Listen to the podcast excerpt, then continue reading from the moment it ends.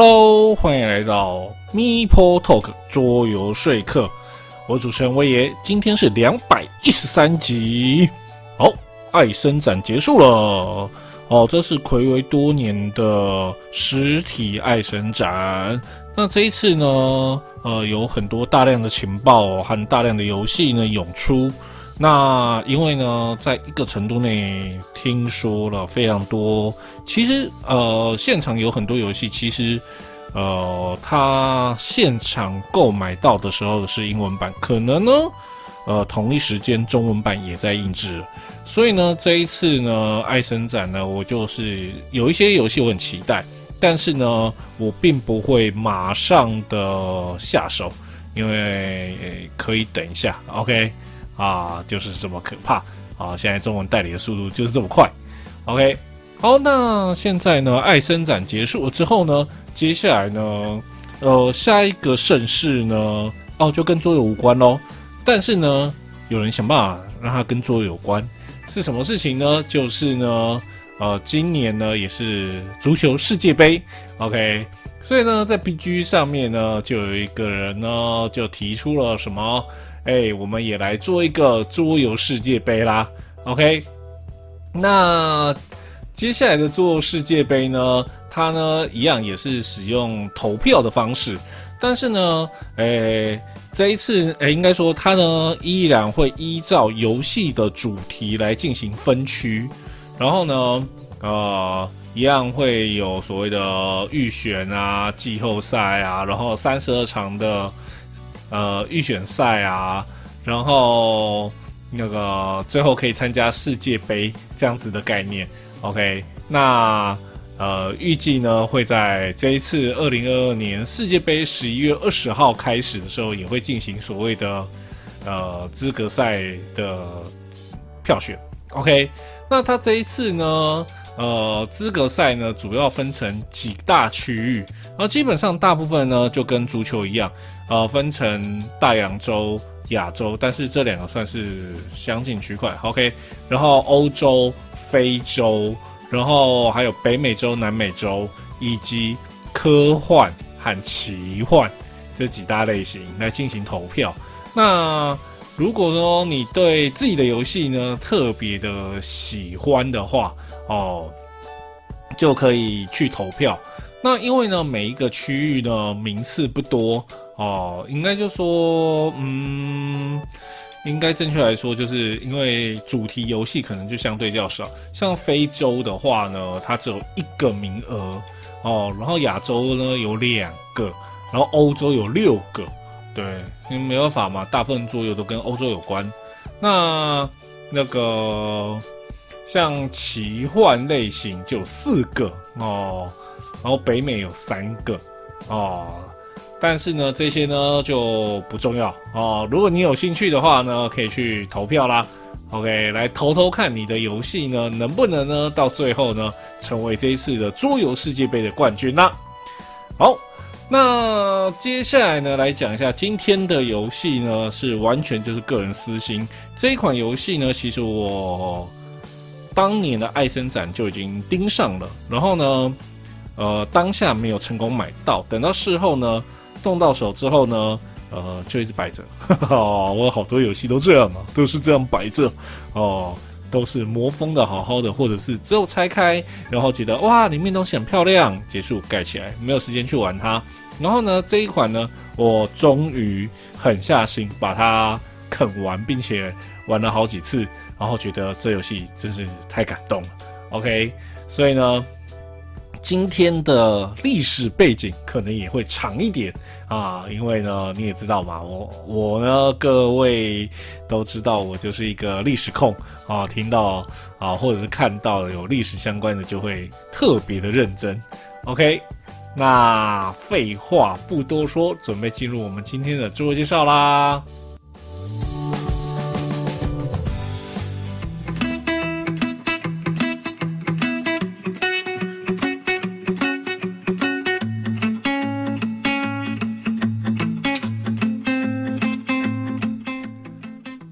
一款好的游戏呢，它的机制是非常重要的。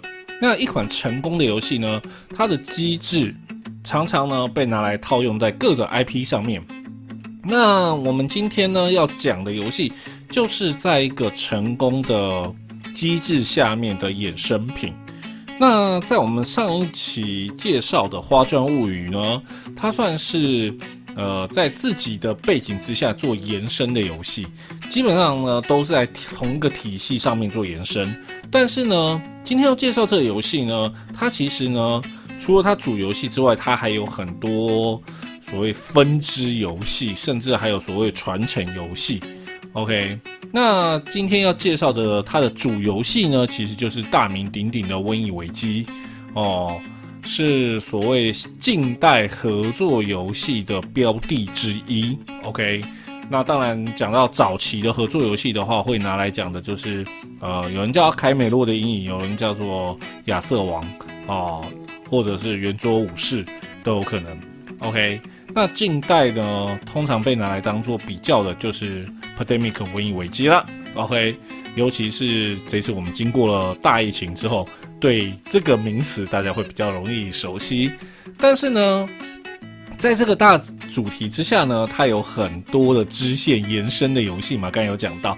但是今天这个主题说什么，我就是很喜欢。OK，那么这个呢，就是。瘟疫危机，罗马啦！哎呀，就是喜欢罗马。OK，啊，那个桌游拌饭都说我是罗马控，是好 OK，啊，你们就是有听到，好，下次我们再找一个罗马游戏来录。好，来，我们先介绍一下作者啦。好，那这一次呢，作者呢有两位，呃，左边的这位呢，呃，基本上呢，如果你有听瘟疫危机就知道了。他就是马特利科克，美国人哦，是个做设计师，也是一个使用者经验设计师。他的名言就是：“我设计我想玩和想教的游戏，我很难想象呢为薪水做游戏设计。”那他的作品像是《闪月世纪》啊、《瘟疫危机》系列，或者《禁忌之岛》啊、《禁忌沙漠》之类的哦，都是他的作品。那右手这一右手边这位呢，是。保罗·莫里，那我并没有查到他是哪里人，但是呢，从他的名字来判断的话，他应该是意大利人。那他的作品呢，有《蝙蝠侠：高谭市》《闪电战》《凯撒》，然后呢，《瘟疫危机：罗马》，他只有做《瘟疫危机：罗马》这一块哦。然后《口袋战》呃，《口袋战争》，然后跟《奥古斯都》等等游戏。那他的游戏呢，有个特点，就是早期的话呢，大部分都跟罗马有关。OK，好。那我们来讲一下哈，《瘟疫危机：罗马》呢是二零一八年的游戏，游戏人数呢是一到五人，然后建议最佳人数是三个人，游戏时间大概四十五分钟到六十分钟，一个标准《瘟疫危机》的时间。那游戏呢建议年龄是八岁，但是玩家建议年龄却是十岁以上。OK，那当然，我也认为应该要十加，因为原因很简单，是因为呢，它相对于瘟疫危机而言呢，它呢多了一点点比较复杂一点的机制哦，所以呢难度会比较高一点啊啊，我说学习难度了，然后呢，它的呢呃背景也会造成说你对这游戏的喜好度，那它的难度呢二点四三标准的瘟疫危机，OK，好。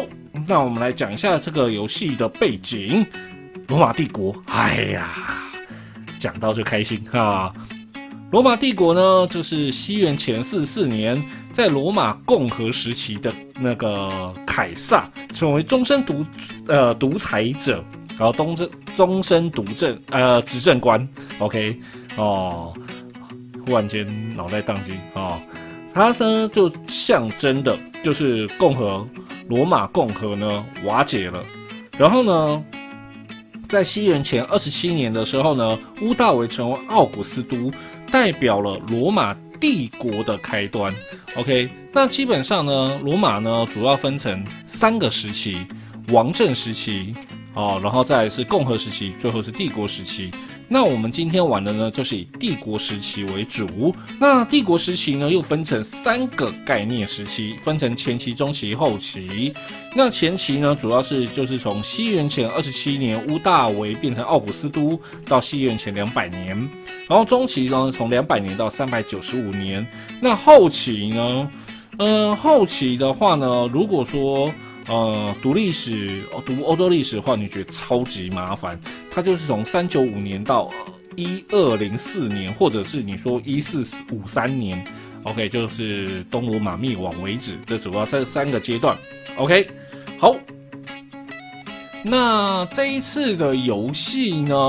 呃，在游戏规则说明书后面有个历史笔记，它里面有说一下哈，就是时间游戏时间，它大概是抓公元三世纪哦，然后哦到五世纪灭亡，就西罗马灭亡为止的这个一个概念呐。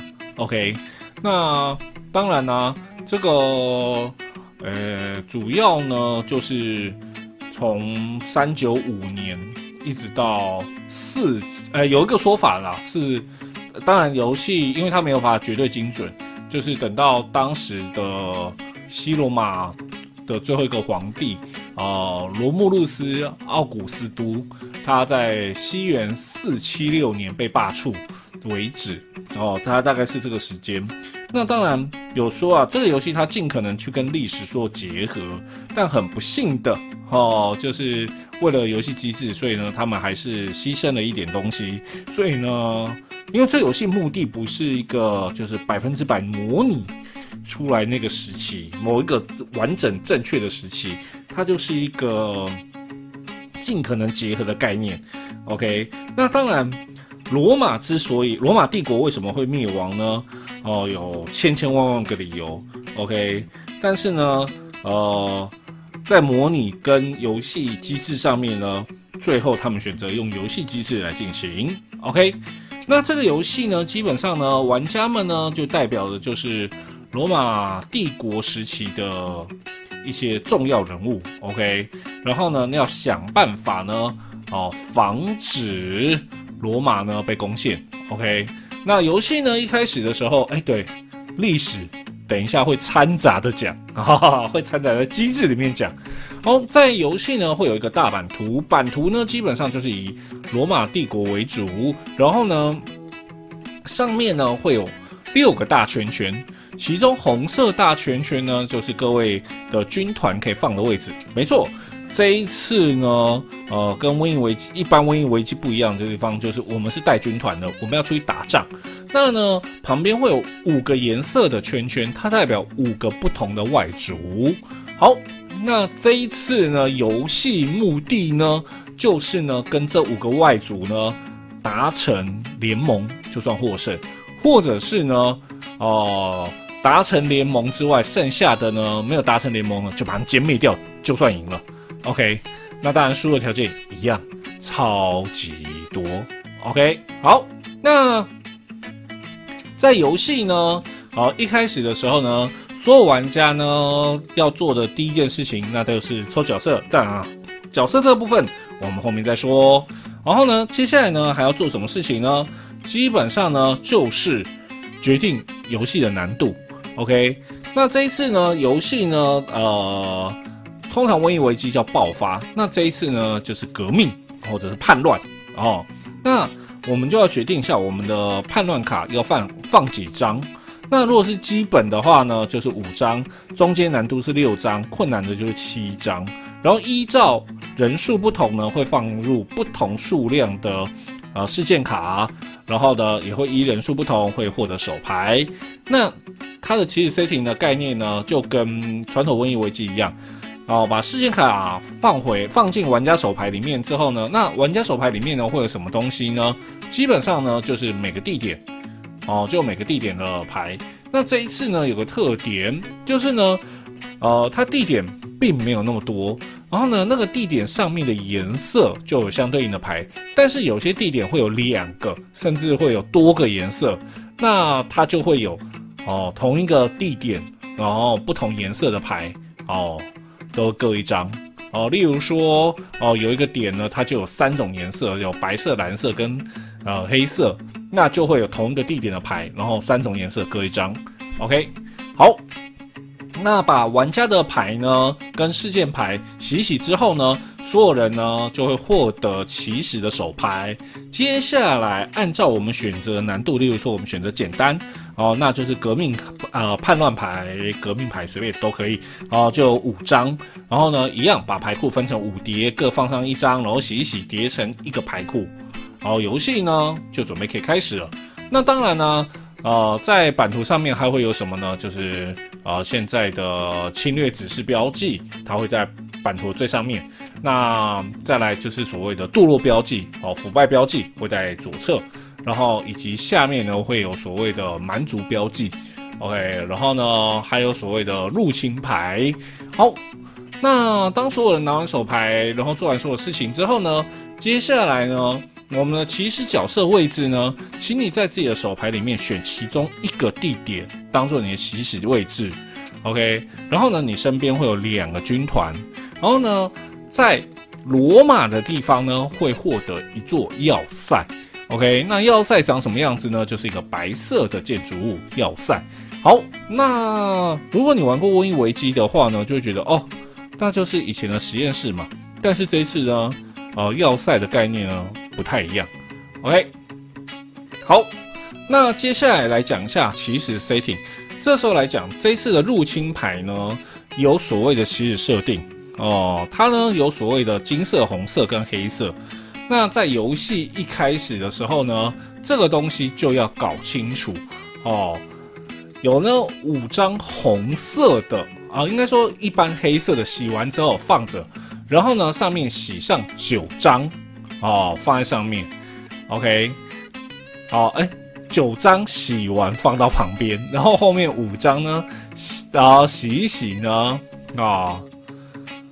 然后呢，把它呃，他就是说，呃，因为那五张呢，分别都是显示罗马城，就是刚好五个蛮族，然后呢，放在野蛮人弃牌堆的最上面。OK，基本上这五张牌呢，就会放在弃牌堆上面啦。然后呢，就会有一叠黑色的牌。那我们起始 setting 呢，会有九张金色的野蛮人入侵牌。洗洗之后呢，接下来就把它翻开。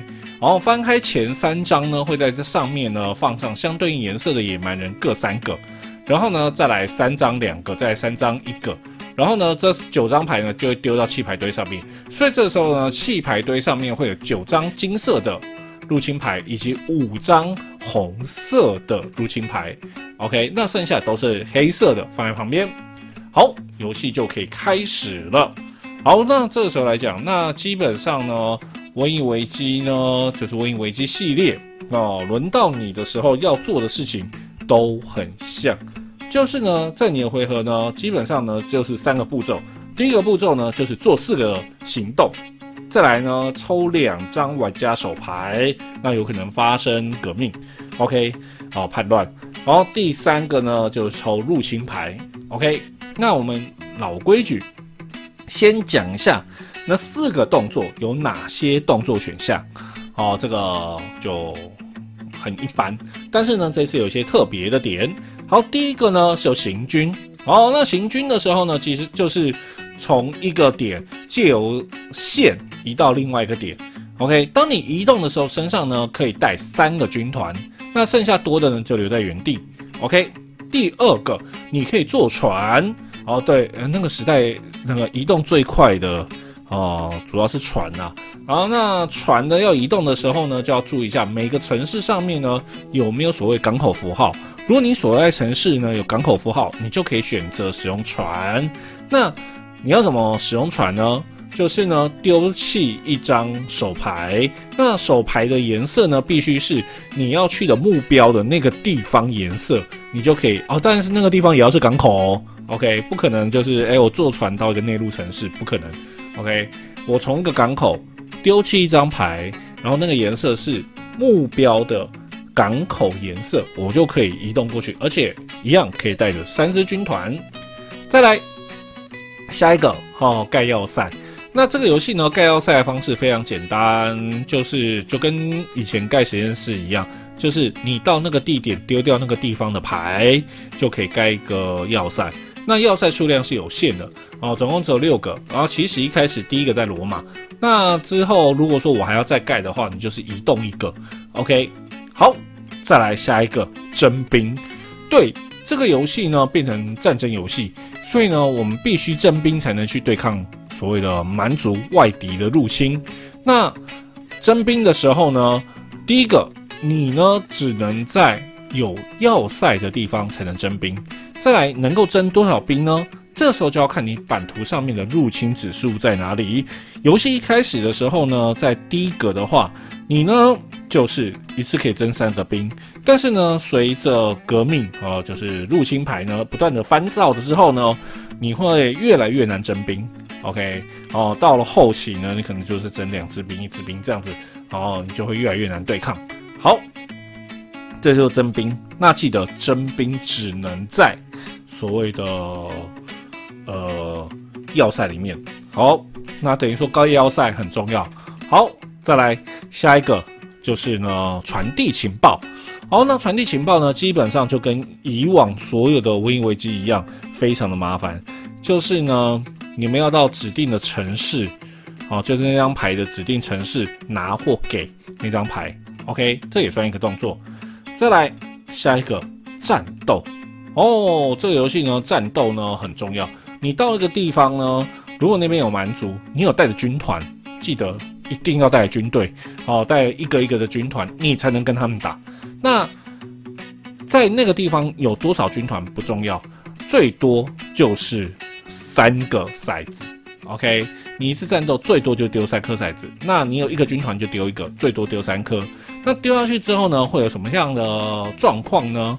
呃，主要呢会有几个。第一个呢，呃，有可能哦，有一个方块符号，就是拿掉对方的，哦，就是干掉一个蛮族部队啦。那如果出现一个军团符号，你就失失去一个军团。那运气普通的话，就是呃各损失一个。哦，对，一颗骰子上面会各损失一个。那如果呢好一点呢，就可能你损失一个军团，但是对方损失两个野蛮人。OK，那里面会有一个 ego，就是老鹰的符号，这个呢就是角色的特殊能力。那这个呢，我们等下介绍角色的时候再讲。所以呢，每一次战斗的时候，你就说我要花动作来战斗，然后看你那边有几个军团，你就拿最多三颗骰子，哦，丢骰子，丢下去之后呢，就看你能够清多少士兵。当然呢，相对呃蛮族，好，不是特别杀自己的士兵，哦，就是清多少蛮族，当然相对你会损失多少的军团。OK，好，那。这个就是战斗，然后也是这个游戏中非常重要的事情啊，就跟清病毒是一样的道理嘛。OK，好，下一个，我们我们目的就是要那个跟这些部落达成联盟啊，他们就不会来打我们了嘛，对？那怎么去达成联盟呢？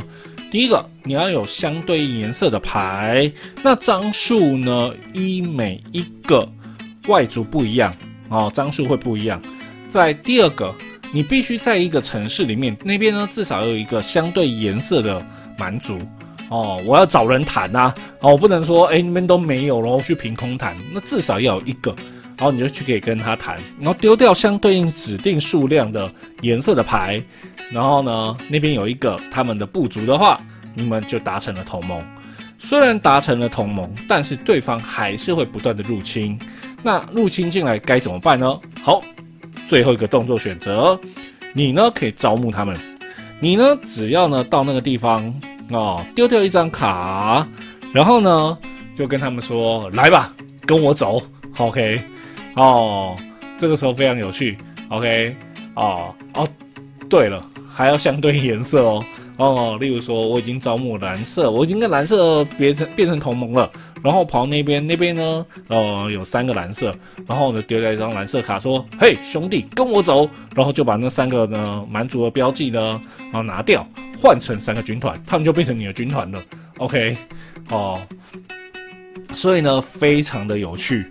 OK，好，那基本上呢，轮到你就做四个动作，但每个动作有独立八个选项，所以你可以重复的。做也没有关系，然后去掺杂去做也没有关系。接下来下一个动作，抽两张手牌，OK。那抽完两张手牌之后呢，就结束哦。然后就检查你的手牌上限有没有超过七张哦。那如果超过七张的话，你可以马上使用事件牌，或者就是就丢到剩七张。好，就这样，OK。这样听起来就很瘟疫危机嘛，对不对？好，但是呢，这个游戏。就是有所谓的入呃起义牌啊啊对，然后不对不起，然后最后一个阶最后一个阶段起义，按照现在入侵标志有多少就翻几张。好，这时候来讲这个游戏最困难的地方，对，讲到入侵才是这个游戏最困难的地方。然后，一般入侵牌呢，就是在这个时段的入侵牌，当你翻到的时候呢，它会在各个地点，但是呢，来讲一下。不是我翻到哪里就可以在哪里增加部队，因为呢，它是人，不是病毒，而且呢，它也不是外星人空降而来，所以呢，它都有根源的。OK，好，当你翻到一个地方呢，那个地方已经有相对颜色的啊部落野蛮人的话，你就直接加一颗上去，没有任何意外。但是呢，如果说你翻了个点，那个点呢没有任何的你的部落的话，这个时候，你就沿着进军路线。什么叫进军路线呢？版图上面呢，从你的起始点，然后这个应该说每个部落的起始点呢，会有延伸出来的移动方向。当然，最终的位置都是罗马。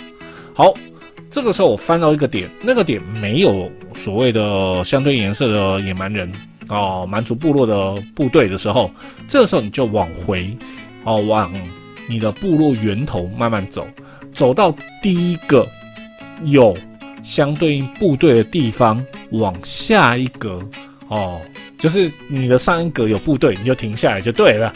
好，就代表说你是那个部队延伸出来的部队。OK，这样做延伸，这样去思考。OK，哦，就很简单啊。虽然听起来好像很麻烦，其实呢概念就很简单，就是。如果说你放下去的时候呢，那里已经有你的部队的话，呃，应该有那边相对应颜色的野蛮人的话，就原地增值。好，OK，这边的野蛮人变多了。那当然，如果没有，就往回推。然后呢，在接触的前一格呢，哦，就是啊，那支部队的延伸就多放一个。OK，好，这时候来讲。当入侵的时候会有几个状况。第一个，OK，没有正常正常入侵，就是什么东西都没有的情况下，哦哦，有相对应的就放在上面，没有相对应的就走到最近的前一格，OK 就可以做延伸。好，接下来来讲，如果说你放上去的地方呢，那边有军团，而且呢军团呢有要塞或者是有玩家存在的话，那个时候入侵的那一颗会被移除。然后呢，也会移除一个军团，你就成功了保卫了那个地方。OK，这个很重要哦。会移除一颗，然后移除一个士兵。哦，那当然，如果对方呃，如果那一瞬间可能会放很多颗的话，我们就一颗一颗处理，处理到，例如说，哦，野蛮人的部队都不能放了，或然后都没了，都被抵消完了，或者是你的军团被抵消完的话，那野蛮人恭喜就跳下来了。OK，这个前提是你有要塞，或者是你有玩家在上面。但是如果今天你去的地方没有玩家在，但是只有军团在，会发生什么事情呢？那一颗依然会被移除，但是整个军团无论多少只，你那边放了十只也一样，他们被偷袭了，全部都被歼灭了。OK，等于说对方牺牲一颗，清清掉你所有部队。也就是说，这个游戏已经出现所谓防守的概念，你要去思考了。OK，好，所以轮到你的时候要做的事情很简单，就是做四个行动，每个动作有八个选项。做完之后呢，会抽两张牌，最后呢会翻所谓的入侵牌。那入侵呢，呃，可能放原地，可能放在最近的你的那个延伸部落的旁边。然后呢，放上去的时候可能会发生所谓的防御，也有可能所谓的偷袭状态。OK。好，那瘟疫危机一定有它困难的地方嘛？那就是会发生在抽牌的手牌里面呢，会出现所谓的革命哦、反叛哦，就是那种哦不好的牌。当你抽到的时候，就马上按照顺序去做。第一个呢，当然就是。就入侵指数前进一格，那前进的过程会影响什么呢？就是征兵的数量，还有每一回合玩家最后要翻入侵牌的数量。在第二个呢，好哦，也跟所有传统的瘟疫危机一样，从呢入侵牌的牌库底抽一张出来，那个地方直接增加三个相对颜色的部队。然后呢，弃掉那张牌，然后最后第三个动作，把所有弃牌拿起来洗一洗，放回牌库顶。OK，哦，这个部分呢就跟瘟疫危机一样，但是呢，你就会想到啊，那个地方凭空出现三支部队，感觉非常的有压力。没错，这一点呢就跟瘟疫危机一样，三支为什么很有压力？因为在同一个地方出现第四支的时候呢，就出现所谓的呃瘟疫危机叫做爆发，这边叫做洗劫。当发生洗劫的时候，基本上也跟瘟疫危机一样，就是旁边呢就会各长一只。那如果我长过去那个城市的，呃，有一个相对应颜色，然后也有三颗的话，然后又发生另外一次洗劫。那每一次发生一次洗劫的，旁边腐败指数就会往下降。那腐腐败指数降到底的时候，恭喜玩家们输了。OK。啊当然，洗劫呢？洗劫哪里就是降那个所谓腐败值嘛。但是如果罗马被洗劫呢，直接游戏结束。OK，哦，那基本上呢，游戏概念就是这样子。那当然，输的条件呢，还有什么呢？哦，刚刚有讲赢的条件嘛。好，那当然输的条件就很多啦，就是例如说，该抽手牌的时候没有手牌，或者是当一个。蛮族呢，要增加的时候却无法增加的时候，也算输。OK，好，那游戏呢，接下来讲几个它我认为它特别的地方。第一个来讲它的事件牌了。这个游戏呢，事件牌跟以往的事件牌不太一样，它上面呢，除了所谓的叙述啊，就是所谓的牌的名称，然后再是图片。接下来呢，会有三个区块。OK。哦，第一个区块呢叫做正常使用它的效果，第二个区块就是这个游戏中我认为最特别的，就是呢，啊，我先讲第三个区块，就是可以使用的时间。OK，它不再是 anytime。哦，虽然它的确有说你可以不用在自己的回合，你可以在任何一个人回合，但是呢，有些牌呢是使用在所谓的行动阶段，有些牌是有说是在入侵阶段。OK。哦，它有详细的写它在哪个阶段可以使用。那再来来讲第一个区块嘛，就是说它怎么使用它的能力。第三个区块是在什么时间？那第二个区块是干嘛呢？它上面会有个腐败符号，就是说呢，你可以不用第一个能力，第一区的能力，你改用第二区的能力。第二区的能力就是比较强，而且比较厉害，但是呢，你腐败值就会下降。可以说是这一次呢非常特别的一个设计，OK 哦，那它呢也是在贯穿所谓帝国罗马帝国衰亡的一个概念，就是所谓政治无能和腐败呢这种程度不断的上升。那玩家呢可以选择获得强大短期利益，但是呢也不是完全不用付出，OK。那这一次的事件牌很多。哦，它就是象征那样的事情。当然，很多牌呢，就是有那样的概念。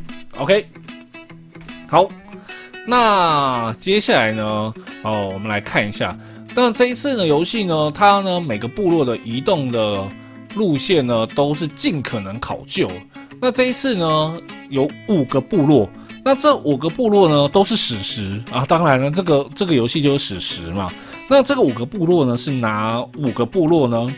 哦，就哎，历史就掺杂进来了。第一个呢是安格鲁萨克逊人和法兰克人，那他们呢主要是在帝国的北部。哦，那当然大部分的呃压力呢就是安格鲁人啊、萨克逊人还有朱特人。那我们可能比较不知道朱特人，基本上呢他在丹麦那附近，OK，比较偏东的地方。那他们呢在。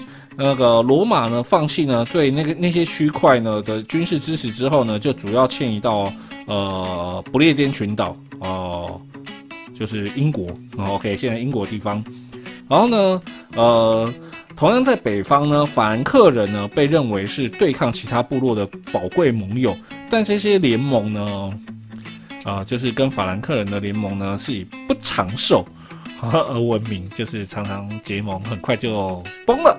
OK，好，在第二个哦，叫做汪达尔人，他们呢主要呢是在今天波兰波兰的位置，那主要集中在北非，那那个那个什么汪达尔人呢，几乎是在瓦伦蒂尼安三世的皇帝的帮助下呢，他们加入了帝国。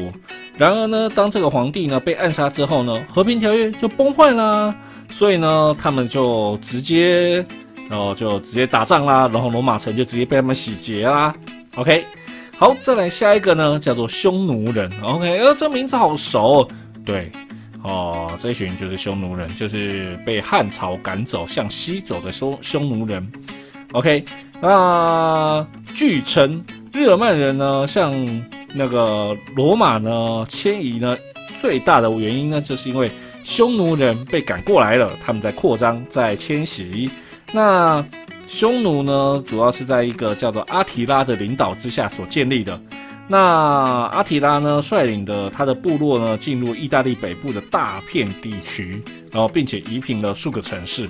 那如果你对阿提拉呢很有兴趣的话，你可以去玩《世纪帝国二》的剧情，里面有阿提拉。好，再下一个西哥德人。那西哥德人呢，是日耳曼民族的一部分哦，就是被俗称就呃，也就是哥德人呐。那他们呢是被允许在罗马境内定居，因为啊，就是匈奴人的压力太大啦。那西哥的人呢，因为恶劣的待遇和饥荒引引发了所谓的叛乱，由于无法遏制，所以呢，亚拉里克一世。领导之下的这些西哥的人呢，成为第一个洗劫罗马城的入侵者。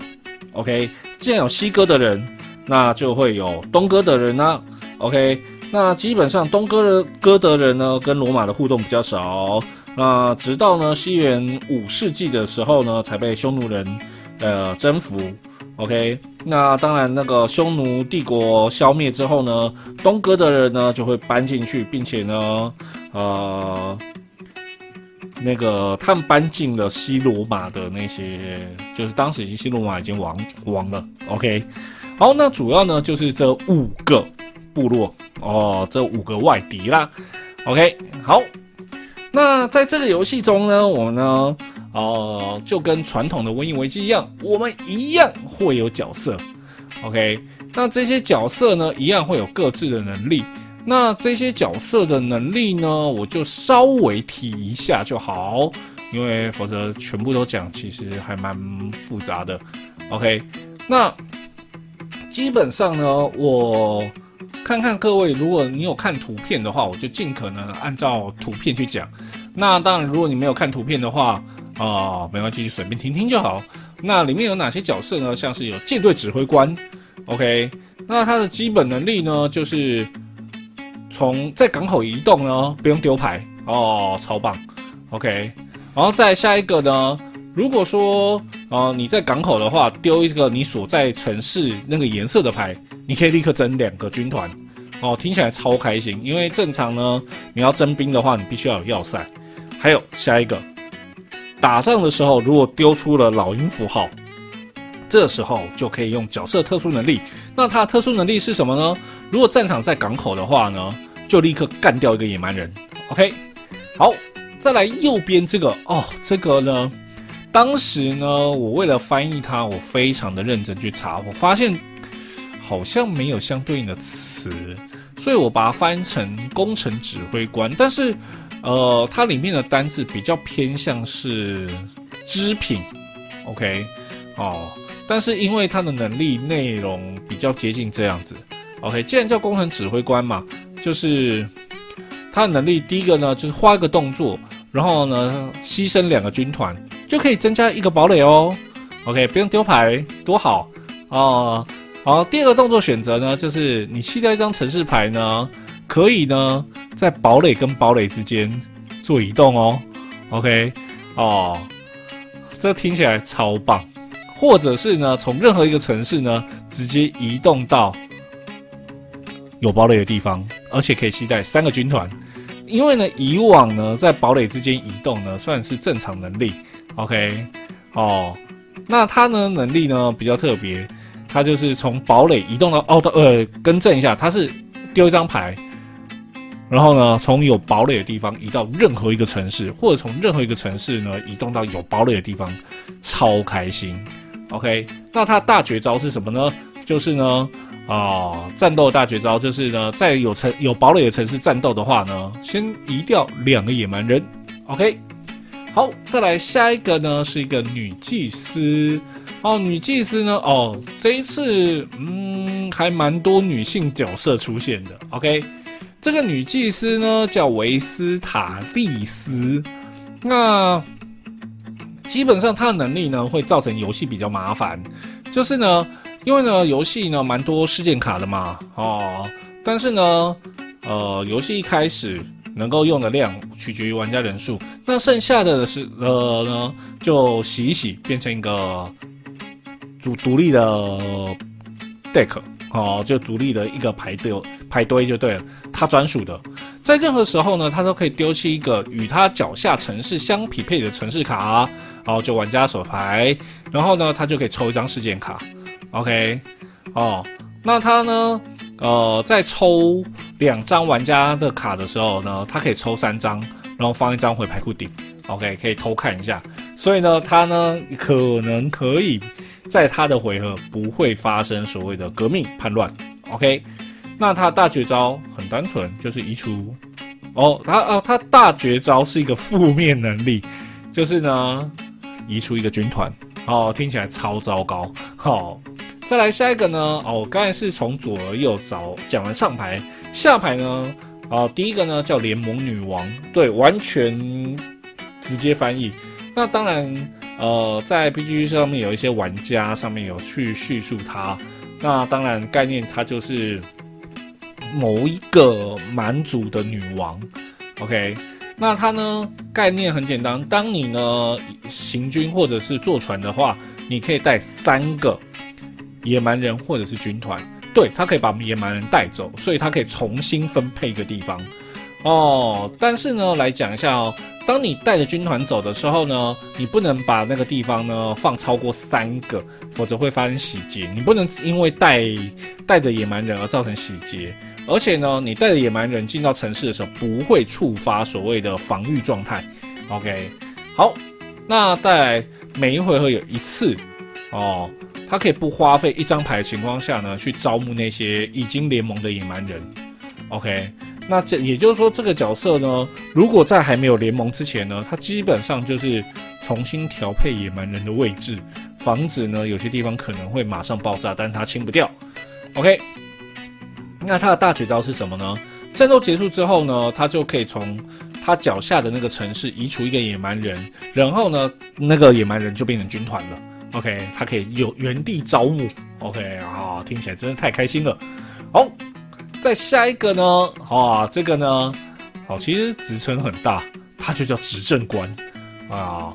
那第一个能力呢，就是花一个动作，在一个有那个要塞的地方呢，直接增加一个军团。啊，不一定要他脚下，任何地方都可以。所以呢，可以说是大家补给的好朋友。那在第二个。就是呢，他可以直接在自己的脚下呢，哦，添加一个军团，哦，这也是很强的。那他大绝招是什么呢？就战斗大绝招呢，就是呢，马上增加一个军团。嗯，好，下一个是一个又是一个女性角色，叫做商人莫卡努啊，莫卡托。那莫卡托这个名词呢，到后来已经变成一个商业的代名词了。好，那他的能力是什么呢？哦，在你回合中可以使用一次，花一个动作就可以将你城市，呃，在你所在城市颜色匹配的一张牌给或拿给一个玩家。OK，那基本上就是很好用的传牌角就对了。在第二个呢，就是呢，呃，你可以不用在，你可以在任何一个地方啊，哦，就是做成联盟。不一定要有相对应的野蛮人，你就可以做成联盟了。OK，那他大绝招呢，就是移除一个野蛮人跟一个军团哦。哦，听起来超可怕哦！就是直接呃一比一换掉。好，最后一个独裁官啊，独裁官呢，呃，他跟终身执政官不一样。独裁官呢，如果你有听罗马共和那一集，有稍微讲一下，就是当罗马有很糟状况的时候，就会叫一个人出来，然后你当那个几个月的独裁官，就这样。然后那个时候你说的都算。那独裁官呢，能力非常单纯，就是你进入战斗的时候，你有损伤哦，都草一。那他的大绝招是什么呢？就是直接移掉两个野蛮人。OK。那这些角色呢，上面的名称呢，我尽可能都是按照它原本的意义，按照罗马的相对应的东西做翻译。OK，那也代表说这个游戏呢，基本上呢，就是一个非常欢乐的游戏 啊，就是完全尽可能的去比较罗马的历史。OK，那在这个游戏呢，基本上呢，哦。基本哦，我先讲规则到这边差不多讲完了，然后历史呢，好消息也差不多讲完了。那我来讲一下我对这游戏的心得好了。那这游戏呢，我玩完之后呢，我真的认为呢，它有真的有排兵布阵的感觉，就是玩家呢必须呢把军队呢开往前线，也就是野蛮人最容易出现的那几个点，当然也不能完全堵死啊，因为很难。然后呢，你还要去想办法呢盖要塞。因为呢，在这游戏中呢，如果你呢要塞盖很少的话呢，例如说我就走罗马一个要塞，那在战斗中呢，一定会有军团的损失，所以呢，你就要不断的想办法，就是回家，然后征兵，再回来，然后再打仗。你看，你就花了很多时间在做这些事情，你就发现你很没有时间。例如说，交换卡片啊，盖个新的要塞啊，然后去甚至去组成同盟。OK，所以呢，这个游戏呢，它让以往的瘟疫危机变成了不只是哦哦，音乐已经变了，可见我真的是讲太久。OK，那基本上呢，它已经不是传统的那个。瘟疫危机啊，它比较像是呢，哎，音乐音乐没有跑掉，好，好继续，好，好，那它已经不是传统的瘟疫危机，它已经比较像是，呃，你必须要去思考所谓的补给线，你也要去思考我的动作选择，因为呢，我玩到后来发现呢，对我的确可以挡住蛮族。但是呢，如果一不小心后面窜出了一两颗之后，其实他们就会。慢慢慢慢的往罗马前进，你完全无法去阻止它。然后呢，你真的要回头去阻止的时候，就会变两头烧、三头烧，你就会一直去思考。然后呢，我到处去救援，到处去救援的时候，我就发现我身上军团不够用。哦，要么呢就是军团的植树被用完，要么就是我身上没有军团，我必须跑到老远的地方去重新生军团。所以呢，这游戏变得更多、更有趣的思考。哦，当然，因为它是罗马，感觉特别的好。OK，好了，帮这个游戏做个结尾啦。如果你喜欢《瘟疫危机》，你喜欢《瘟疫危机》的合作感，你又喜欢呢不一样的《瘟疫危机》那一种呃对抗的感觉，对抗所谓的病毒哦，不再是过去呢花一个动作就可以消一颗，你可能还会有不同的变化。你喜欢呢古罗马历史，你喜欢。带兵打仗的话，这一款《瘟疫危机：罗马》千万不要错过哦！好了，哇，超级长哦，过半都是历史。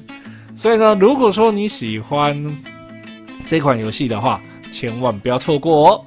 好了，今天的做介绍这边，希望你会喜欢。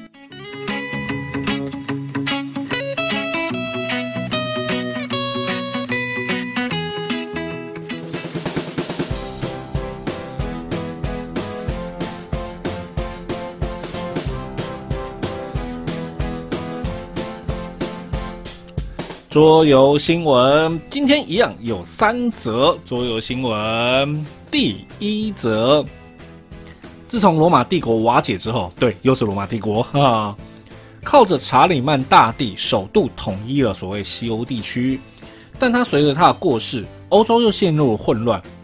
那今天海湾出版社呢，将于二零二三年推出全新的游戏《加特林》。玩家呢将扮演查理曼大帝的孙子辈，哦，那玩家呢必须呢经历中世纪早期那些统治的困难的问题，通过呢得到贵族的忠诚来行使他们的能力。反过来呢，呃，贵族呢就会想要获得更巨大的庄园来获得奖励，因此呢，玩家呢不得不追求更多的土地和资源。这款加特林呢，呃。是一款一到六人的游戏，游戏时间六十到一百八十分钟，建议年龄十二岁以上。那呢，它的版图上面呢会显示就是加加特林时代的这些县啊和地区。那游戏呢采用了创新的动作系统，虽然它没有说明完整的说明它到底是怎样，但出版社保证呢，这绝对令人兴奋哦。而且是一个轻松的体验哦。那每个游戏呢会以年为单位，然后每一年会有四季。那每季的时候呢，玩家呢会抽两个木头做的动作牌，添加到一个袋子里面。然后呢，然后一次从袋子里面抽一个，然后导致呢不可预测的一些变化。OK，那这个游戏呢将会分为竞技或者是半合作版本。OK，那我们就来期待明年的推出了。哦，好，第二则新闻，对这个新闻呢，不算是呃游戏新闻，算是桌游业界新闻。OK，那山中小屋呢，现在大家玩到就是绿色版本的，是由海之宝出版的版本，但最早的版本呢是一个红色的，是由阿瓦隆山出版社所推出。但随着公司呢被海之宝并购，并且解散团队之后呢，出版过这些游戏呢就由海之宝来出版啦。哦，像是就是绿色版的《山中小屋》，就是海之宝出版的。那今天要讲的是呢，海之宝呢将与叛徒出版社呢，除了之前合作过的《金刚战士》桌游之外呢，后面将扩大合作。那没有意外的话呢，会推出全新版本的《轴心与同盟》，还有外交啊，或者是拉力机器人等等游戏。那对于喜欢这个系列游戏的玩家呢，就可以期待从二零二三年开始。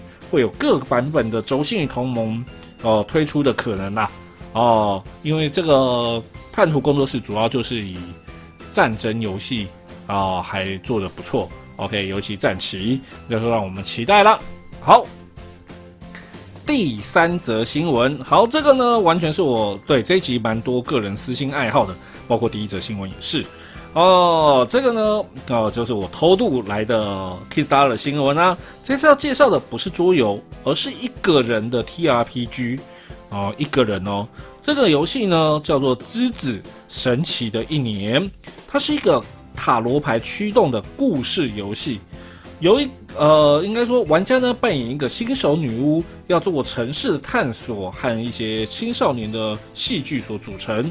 这是一个由简单规则和书写提示所组成的游戏，共同创作一个十几岁的女巫呢，在一个陌生的城市哦，在离家这一年所发展的故事。你将使用呢游戏给你的那一本书。哦，一副塔罗牌来探索这个城市，努力改善你女巫的命运呃命运，然后并且呢呃认识呢这个城市一些古怪而美妙的居民。那游戏的主要灵感呢就是来自呃吉卜力工作室的《魔女宅急便》啦。好，那在游戏呢，你将在整个一年中呢哦去讲述你的故事，在每一季呢会制作一系列的塔罗牌，以创造和激发那几个月的关键时刻。然后呢，你会选择你的女巫呢是如何度过这些时间的？例如说，用你的巫术帮助城市里面的人，或者是探访这个城市的各个角落，哦，找一些成就的宝藏啊，或者是未来的朋友啊，当然，或者是跟那些朋友呢到处闲逛，加深你们的关系，并且揭开他们的故事。那这一本就是《之子的神奇的一年》呢，它的书本版呢是二十八英镑。那数字版就数位版呢是十二英镑，那集资呢将在十一月八号结束，所以有兴趣的呢不要错过哦。好，今天三则新闻呢，第一则呢完全也是个人私心哦，就是今天讲罗马哦，那后面就是罗马陨落之后呢会发生什么事情呢？不知道哈，小主玩看这款加特林在二零二三年呢哦。会有海文出版社呢把它推出出来，那我们就来期待一下它所谓的创新机制吧。好，第二个呢就是叛徒出版社跟海之宝合作，后面呢会有可能会有更新系列或者是有所改版的《周星与同盟》以及相关的游戏，所以喜欢战争游戏的玩家不要错过。好，第三个呢就是一个人的 TRPG 哦，《之子神奇的一年》哦，书本版是二十八英镑。然后呢，数位版十二英镑，十一月八号结束哦，集资哦，所以有兴趣的不要错过。好，以上三则新闻，希望你会喜欢。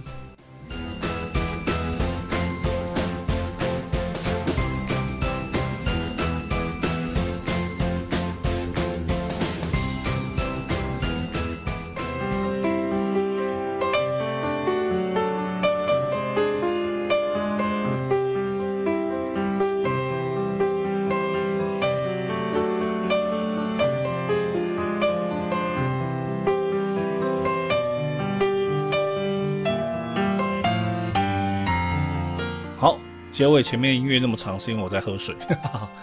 啊，好久没有讲这么长了啊。好，那下周要介绍什么呢？啊，下一周的游戏一样也是我在新锐获得的游戏。那这一款游戏呢，在还没进新锐之前，我就盯上它了，因为它蛮有趣的。OK，而且呢，在前两集对哦介绍新锐的时候呢，就说这个我会专门做一集。那这个是什么呢？哦，对，先讲这款游戏呢，算是呃，应该正确来说就是啊，刚才的停顿是真的停顿啊，对，就是呢，他在 BGG 的新闻上面有获得 BGG 小编特别拿来点名出来讲的。就是由爱乐士出品出版的《玉立交易者》啦，所以我们下周呢要介绍游戏就是《玉立交易者》。OK，好了，做个结尾啦。哦，如果你喜欢做说客 m i l Talk 的广播，可以上 YouTube、Podcast 搜寻做说客，并且订阅收听。我也欢迎到 Facebook 做说客粉丝页按赞，或在 Apple Podcast 表达你对我们的意见。我主持人威爷，我们下次见。拜拜。